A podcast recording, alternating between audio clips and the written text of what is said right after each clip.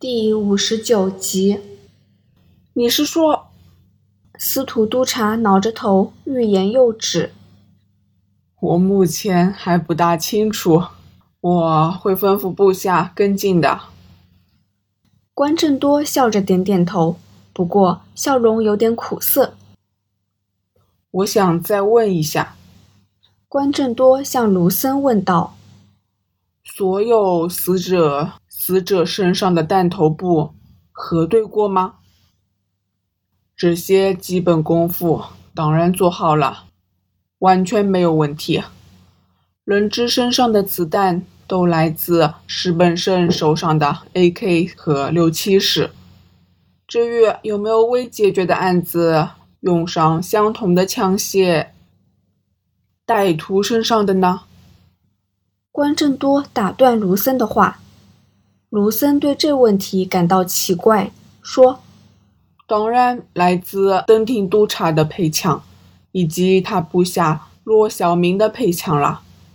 难道关景司以为有第三者闯入现场，干掉歹徒，然后被邓督察抢去功劳吗？”“啊，不，我只是想确认一下。”关正多向卢森告别。跟司徒督察搭电梯时，跟他说：“我可不可以借那张写着暗号的字条一用？”司徒督察皱起眉头，回答道：“抱歉啦，关警司，这个人情我可卖不了，这是关键证物，万一不见了，我可不是革职便能了事啊。那我可不可以要一个影印本？”那就当然没问题喽。两人回到鉴证科，司徒督察取出字条放在影印机上，正要盖上盖子按复制钮，关正多却把他叫停。用这个来盖。关正多随手拿起影印机旁一本黑色的笔记本，这种红边黑色硬皮的笔记本，政府各部门已沿用多年。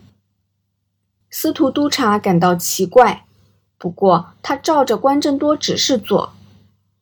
关正多收过字条副本后，向司徒督察道谢，回到情报科的办公室。他刚进门，便向一位部下指示工作：“你替我联络电话公司，我要五月四号从家辉楼九楼海洋宾馆拨出的所有电话记录。”有什么重要的线索吗？那位部下边记下指示边问：“未必有，我只是想看看有没有异样。”明白了，组长。对方点点头，再说：“差点忘了，刚才有电话找您。”谁？A 组的刘立顺高级督察，他说：“如果你有空，请回复他。”关正多回到房间，拨了内线电话给小刘。小刘，有什么事吗？关正多边看字条的影印本，边对电话说：“关嫂，内部调查科的人有没有找你？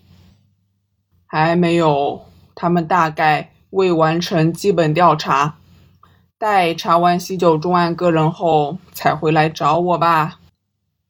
那你知不知道？”他们似乎认定犯人了，有人刚被停职啊。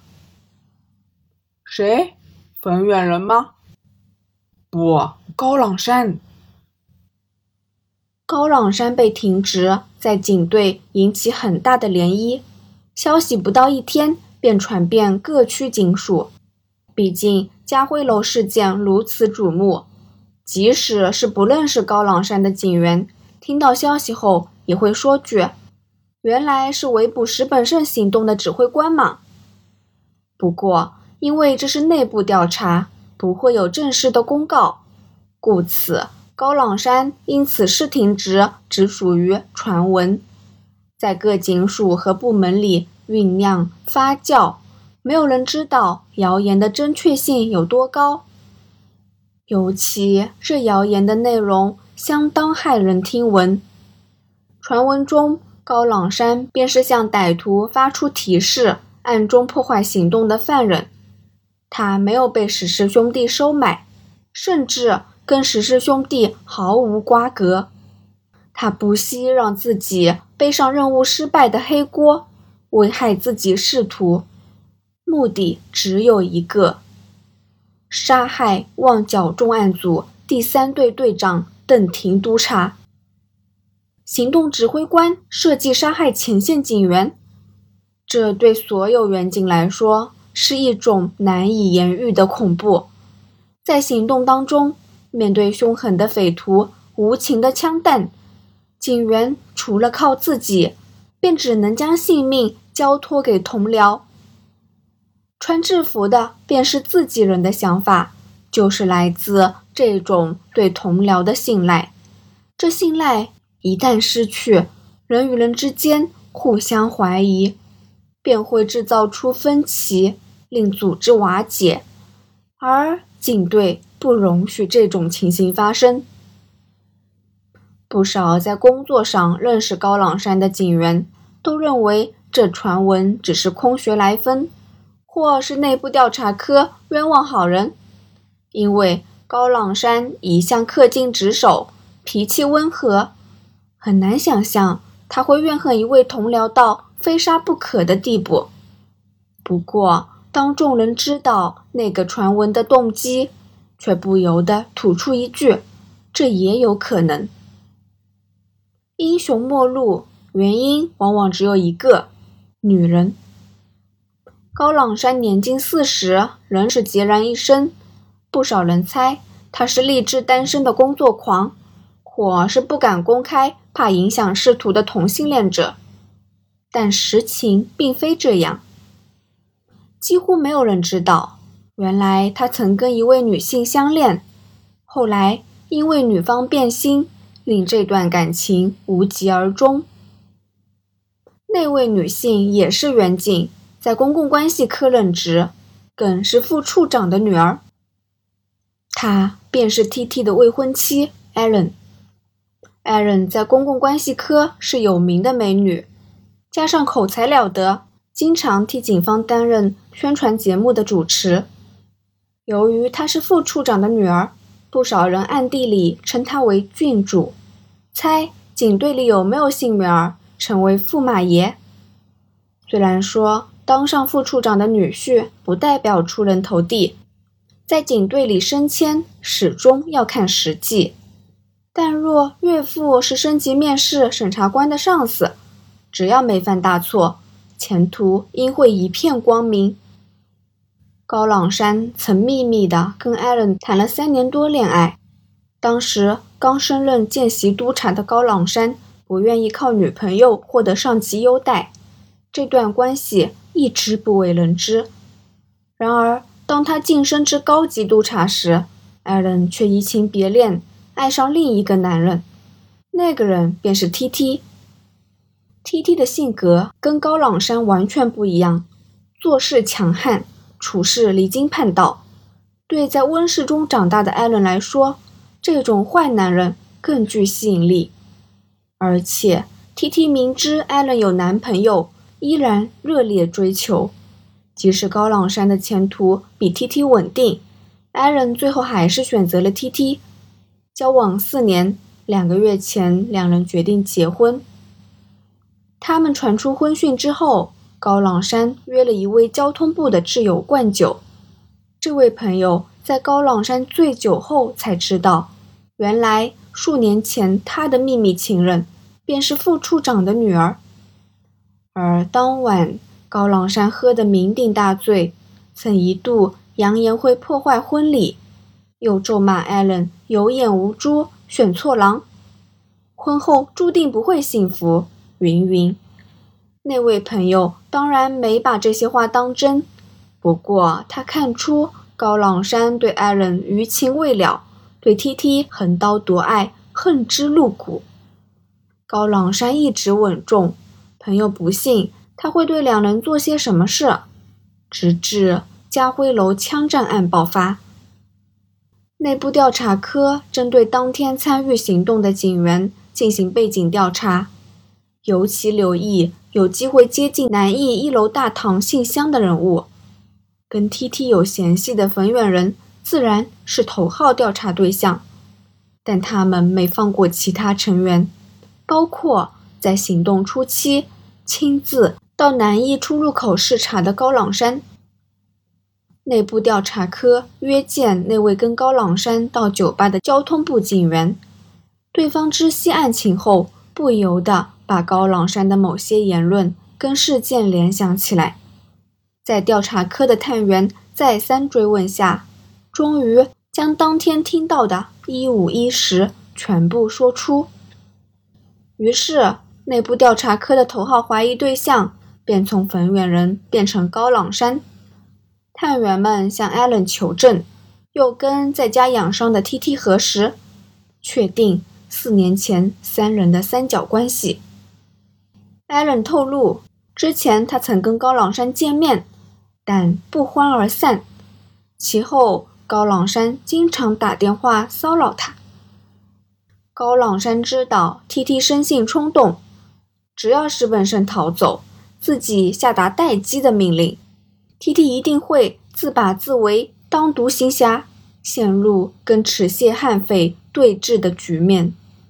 这便是内部调查科的推论。动机已被证实，犯案手法可行。而高朗山身为行动指挥官，除了因为欧记太早插手，令他无法收网的那张暗号字条外，即使有其他物证。亦肯定以用职权将之销毁。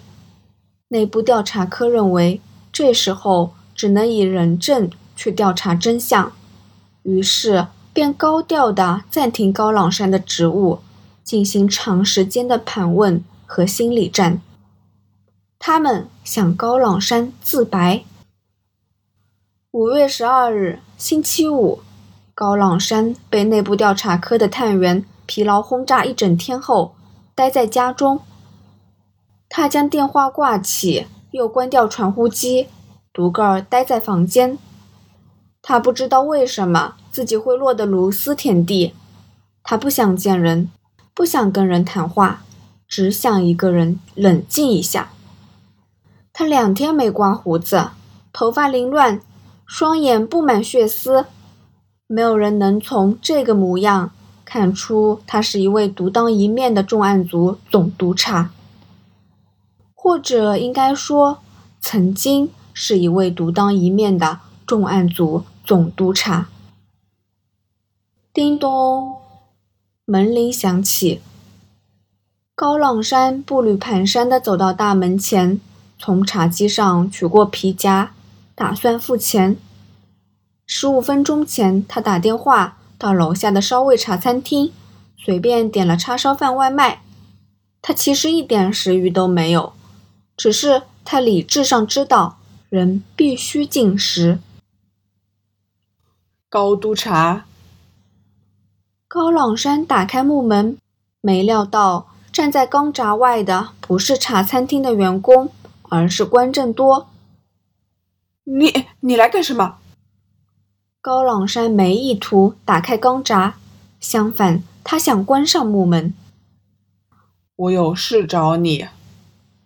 关正多面不改色，从容地说：“我不想谈。”高朗山关上木门。等一下。关正多伸手从钢闸的铁条间按住木门，不让高朗山把它关上。请你离开。我想一个人静静。高朗山用力地推着门板，大声地叫道：“对高朗山而言，关正多是对手，是宿敌。自己潦倒时，最不想让他看见。”关正多没有退缩，跟高朗山隔着门板决力。不过，这场比拼不到十秒便终止了。是。呃，是不是有人点了叉烧饭？一个穿白色茶餐厅制服、提着胶带的青年站在关正多身后，怯生生地说道：“他看到两个男人在门前隔着钢闸纠缠，深感奇怪。”嗯，是我点的。高朗山见状，只能叹一口气，怪自己倒霉，无奈的打开门，取过饭盒。关正多当然不会错过机会，毫不客气，直接走进高朗山的家。好吧，关景思，你有什么话尽管说。说完，请你快走，我要吃晚饭。高朗山搬了张椅子过来，坐在上面，对着已经擅自坐在沙发上的关正多说：“我想问，是不是你干的？”关正多单刀直入的问道。